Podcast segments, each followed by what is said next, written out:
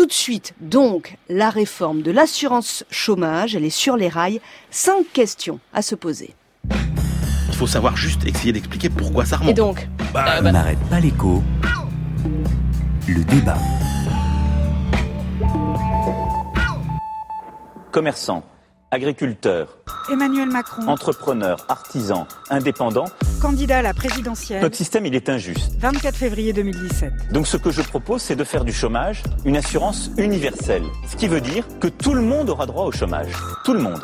On dit merci, Monsieur le Président. Alain Griset, Nous n'avons pas demandé président de l'UDP, à ce que les indépendants bénéficient de l'assurance chômage. 17 octobre 2017. On dit simplement derrière qu'il faut que ce dispositif, au bout du compte, ne soit pas, euh, je veux dire, l'open bar, parce qu'il y a des dangers très importants de dérapage financier. Il y a un chiffrage qui a été fait au ministère du Travail, entre 10 et 14 milliards de plus. Plutôt non merci. Christiane Lambert, Nous sentons qu'il s'agit de faire cotiser plus de monde, présidente de la FNSEA, dont les agriculteurs. Or, ce dispositif n'est pas adapté à des gens qui ont des vaches et des champs. 18 novembre 2017.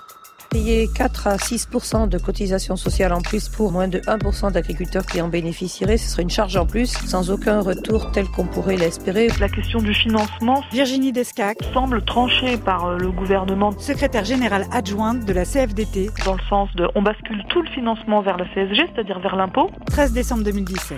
Ça sous-entend quand même qu'on transforme en profondeur la nature du régime, qui n'est plus un régime d'assurance qui offre un revenu de remplacement, mais qui pourrait devenir un régime à minima, un peu en mode minima social. Vous avez le projet de pénaliser les entreprises qui auraient recours de manière plus fréquente que d'autres à des contrats courts. Est-ce que vous pouvez nous en dire un mot, Bruno Le Maire? Il est euh, parfaitement envisageable 19 novembre 2017. de fixer un certain nombre de critères Bruno Le Maire, ministre de l'économie. qui font que les entreprises qui euh, embauchent de manière plus durable et qui euh, tiennent compte des avantages qui leur ont été Mhm. accordés puissent être récompensées ou sanctionnées, bien sûr. Les contrats courts en France, Alexandre Sobo, pôle social du MEDEF, c'est un peu plus de 2% de la masse salariale. 18 novembre 2017. Donc si on imagine qu'on va régler les problèmes de l'assurance chômage en rajoutant une taxe sur 2% de la masse salariale, c'est qu'on n'a pas compris quelle était l'ampleur du problème. Bien comprendre que la Jean-Claude Naï, plus grande partie des prestations d'assurance chômage sont dues à la fin du contrat précaire. secrétaire général Force ouvrière, Et depuis 10 ans, une multiplication des contrats Donc précaires une- de très courte durée. 14 décembre 2017. Enfin, peut-être le président de République peut difficilement avoir la promesse sélective. Je ne vois pas comment il pourrait pas y avoir de bonus-malus. euh, Ça fait 10 ans qu'on demande ça, nous. Samedi 16 décembre 2017. Cap sur l'assurance chômage. Cette semaine, première réunion entre le gouvernement et les partenaires sociaux. Les syndicats et le patronat vont mener des négociations sur certains points, pas sur tous. Jusqu'à fin janvier, le gouvernement gardera la main sur d'autres points, puis il y aura un projet de loi. On va détailler tout ça ce matin, si vous voulez bien, cinq grandes questions que nous nous posons sur la future réforme de l'assurance chômage, des choix à faire de politique économique. Mais d'abord, première question, Emmanuel Le Chypre, comment ça va l'UNEDIC? Bah, L'UNEDIC, ça va pas très bien. hein. Il faut rappeler que c'est un système d'assurance. Donc, vous avez les salariés et les entreprises du privé qui cotisent pour financer les indemnités chômage euh, des euh, personnes qui ont perdu euh, leur emploi, sachant que le système est géré par les partenaires sociaux, syndicats de patrons, syndicats de salariés, euh, avec des règles définies euh, par ces mêmes euh, syndicats. Alors, Aujourd'hui, ce système, effectivement, il va pas très bien puisque euh, il enregistre à peu près entre 3 et 4 milliards de déficit euh, chaque année. Euh, on nous dit 3,3 milliards l'année prochaine. La dette euh, à la fin de l'année là euh, 2017, elle est proche de 34 milliards d'euros et elle dépassera sans doute 37 milliards en euh, 2018. Alors, il y a déjà eu euh, un changement euh, de règles en vigueur, hein, puisqu'il faut savoir qu'à partir de novembre, il y a une nouvelle convention d'assurance chômage qui est entrée euh, en vigueur pour une durée de trois ans, alors qui essaie de corriger un peu les, les défauts pour essayer de réduire le déficit. Notamment, on a une petite euh, avancée sur cette problématique de la taxation des des contrats courts, mais On va en globalement, parler tout de voilà. suite, oui. Et après, la vraie question qu'il faut se poser, c'est à quoi est dû ce, ce déficit hein Et c'est là que commence tout le débat, parce qu'il y a effectivement des gens qui considèrent que le déficit structurellement il est là parce que l'indemnisation est trop généreuse, par exemple. Or, quand vous regardez finalement euh, la décomposition un petit peu de cette assurance chômage, bah, vous vous dites oui, euh, en période où il y a beaucoup de chômage, c'est pas anormal que finalement euh, les déficits de l'assurance chômage soient euh, importants. Et puis cette assurance chômage, ça on va lui, tout de on lui demande de financer. que l'emploi on lui- repart, Oui, ouais. et puis on lui demande de financer tout un tas de choses sur lesquelles on peut s'interroger. Est-ce que c'est normal qu'elle finance euh, justement euh, Pôle Emploi? Est-ce que c'est normal que le régime des intermittents du spectacle soit euh, pris en compte là? Donc voilà, il y a tout un tas de questions qui, qui se posent et qui sont euh, finalement les questions qui ont amené le gouvernement à essayer de réformer en profondeur cette assurance chômage. Christian Bah, de Chavagneux. réformer en profondeur quelque chose qui fonctionne en fait, puisque lorsque vous prenez l'ensemble des cotisations qui sont payées par les salariés, que vous le comparez à l'ensemble des prestations qui sont versées aux chômeurs, il y a plus de cotisations payées que de prestations. Donc le régime assurantiel, il est excédentaire Là, c'est aujourd'hui. Bruno Coquet, hein, Eh l'économiste, oui, qui souligne ben, très il bien faut, ça. Il faut, il faut toujours rappeler le, le travail de Bruno Coquet, hein, qui montre que l'essentiel du déficit provient de deux choses. Le fait que euh, l'argent va vers Pôle emploi pour financer le service public de l'emploi, qui pourrait être financé par l'impôt plutôt que par le mécanisme d'assurance, et que l'État a souvent piqué dans ses excédents pour essayer euh, de- de- d'éliminer euh, enfin, de, ces problèmes de financement par ailleurs. Donc le système assurantiel d'assurance chômage en France, il est excédentaire. Néanmoins, Alors, il y a quand même oui, un problème euh, sur les contrats. Absolument, ça c'est la question. à laquelle Voilà. je- C'est notre Voilà. question numéro 2, si oui. vous voulez bien suivre le plan des choses. Oui, bah, question mais numéro je vous y emmène euh, dans un fauteuil, Alexandra. Question numéro 2. Il y a quand même ce problème des contrats courts dont les entreprises abusent. Oui. Euh, est-ce qu'il faut, est-ce qu'il faut les dissuader, ces entreprises, ces chefs d'entreprise, et comment, Emmanuel de Chypre? Alors justement, hein, Christian disait, si on prend l'ensemble euh, des cotisations et l'ensemble des prestations, le système est équilibré. Sauf que si Voire vous excédentaire. voire excédentaire. Mais si vous prenez uniquement Voilà. Les contrats courts et l'intérim, en fait, les prestations versées dépassent de 11 milliards d'euros les cotisations reçues. Tout à fait. Et donc là, c'est lié effectivement à, cette, à ce système d'indemnisation des, des, des, des contrats courts, qui est un effet pervers du, du système. Et c'est vrai qu'il y a, en plus, compte tenu de ce qu'est le, le marché du travail en France, où vous, vous connaissez, on va pas refaire tout le débat sur euh, la, la, la difficulté d'embaucher en CDI, etc. Et donc, bah, l'ajustement de la main d'œuvre qui se fait par les CDD. Et en fait, cet et des, ajustement, et des CDD il est- de plus en est- plus courts. mais c'est ça, c'est-à-dire qu'en gros, plus il y a les règles du marché du travail qui incitent déjà à euh, recourir au CDD, et en plus les règles d'indemnisation du chômage sont très favorables puisque euh, du, du coup vous incitez encore plus les entreprises. Donc il y a eu pas mal de propositions, dont celle de de de de, de, de Jean Tirole et de euh, Olivier Blanchard, euh, qui consistait à dire on va faire un système de bonus malus comme ça existe aux États-Unis. Alors, bonus, malus, Christian Chavagneux, qu'est-ce que vous en pensez? Ça veut dire, d'abord, qu'est-ce que ça veut dire quand on entend ça? Bah, ça veut dire que plus, euh, alors il y a plusieurs systèmes possibles en fait. hein. L'idée générale, ça veut dire que plus vous mettez des gens, plus, vous employez des gens en contrat court, plus vous allez devoir cotiser, et moins vous payez, vous mettez les gens au chômage, moins vous allez devoir cotiser.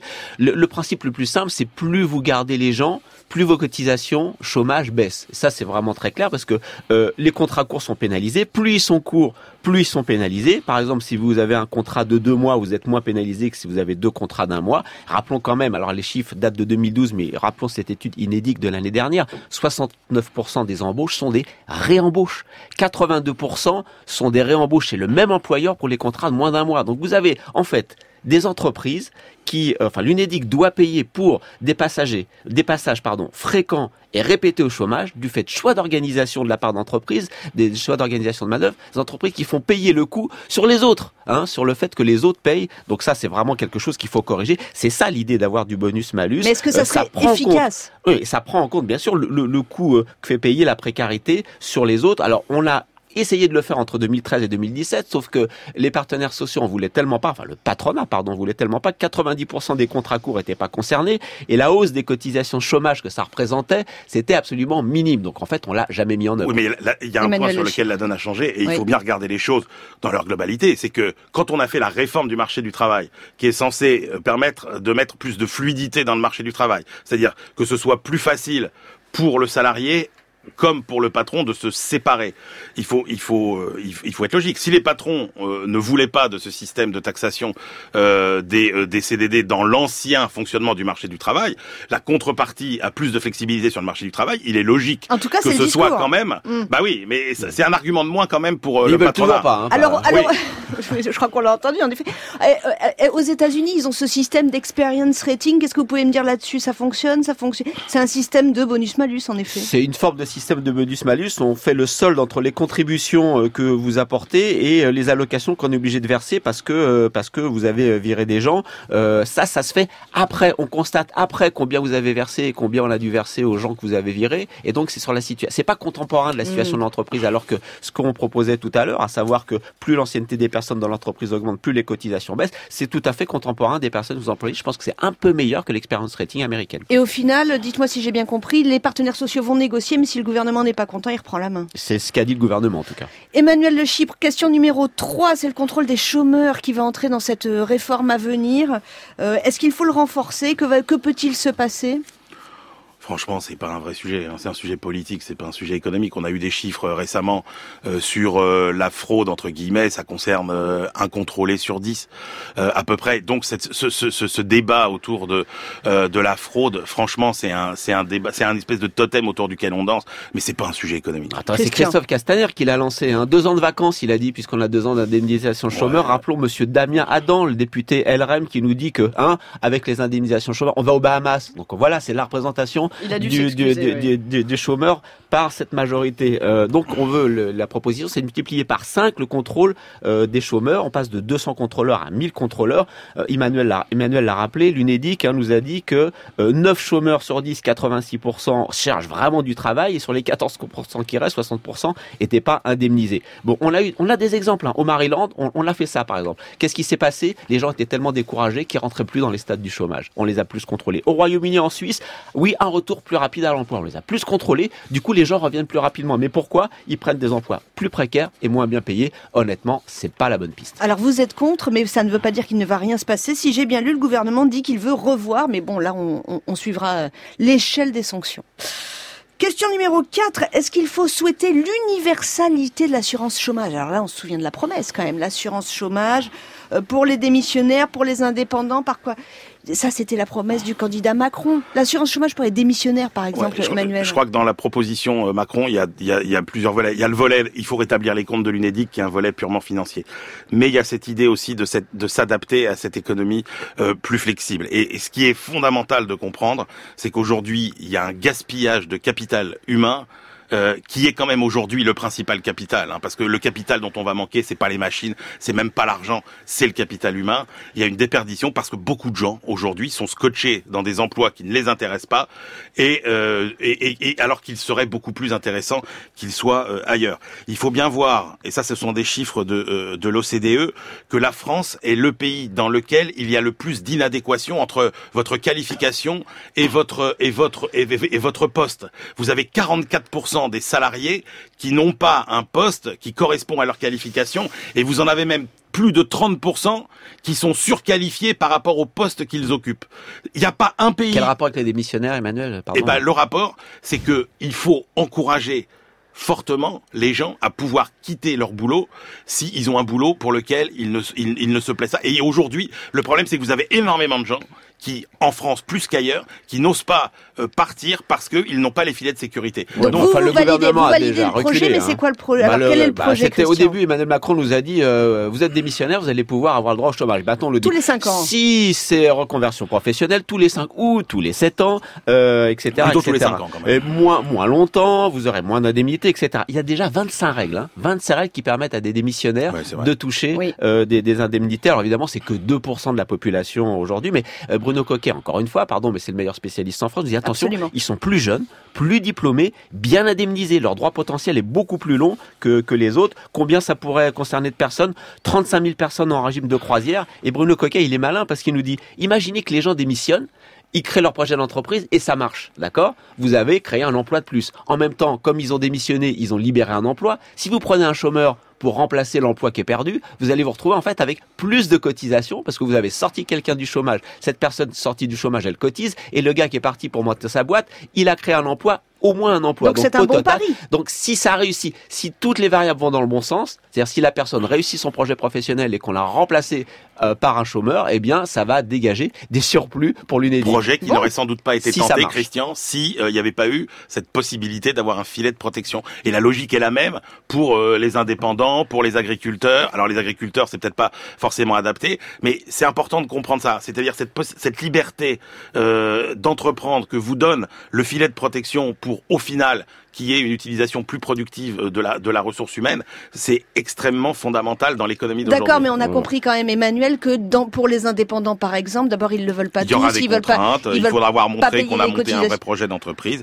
Euh, etc. Parce que parce que l'aspect financier a été mal indépendants, maîtrisé. les- voilà, les indépendants, il y a quand même, on, on- on s'oriente vers un filtre de plus en plus Oui, serré absolument. pour Ah oui. euh, que la facture reste, reste comment dire, Ah, les allocations euh, vont être possible. oui, bah oui, parce que les allocations vont être versées en fonction de votre ancien revenu. euh, ils sont déclarés sur une base annuelle avec retard. Donc comment est-ce qu'on calcule Euh, Qu'est-ce qui se passe quand il y a une perte d'activité? C'est pas évident. Attention aux variations d'activité. Vous virez le gars, du coup il est au chômage, vous le reprenez. Donc les pertes d'activité organisées, ça veut dire quoi concrètement? Ça veut dire qu'il va falloir des mécanismes de contrôle de malade pour que ça marche avec les indépendants. Et en plus, on leur a dit, ce sera 700 à 800 euros par mois maximum. Enfin, Ce c'est, c'est- oui, c'est ce qui dessine. Ce oui. sera peut-être six mois simplement. Et euh, le, le rapport IGAS, Inspection générale des finances, Inspection générale des affaires sociales, Inspection générale des finances, nous dit entre 50 000 à 360 000 personnes par an, dont les revenus vont entre 5 000 euros et 40 000 euros. Donc personne ne sait combien Le ça peut problème, c'est que coûter. l'équation financière dans le programme d'Emmanuel Macron reposait sur 10 milliards d'économies euh, dans euh, la gestion du, du système.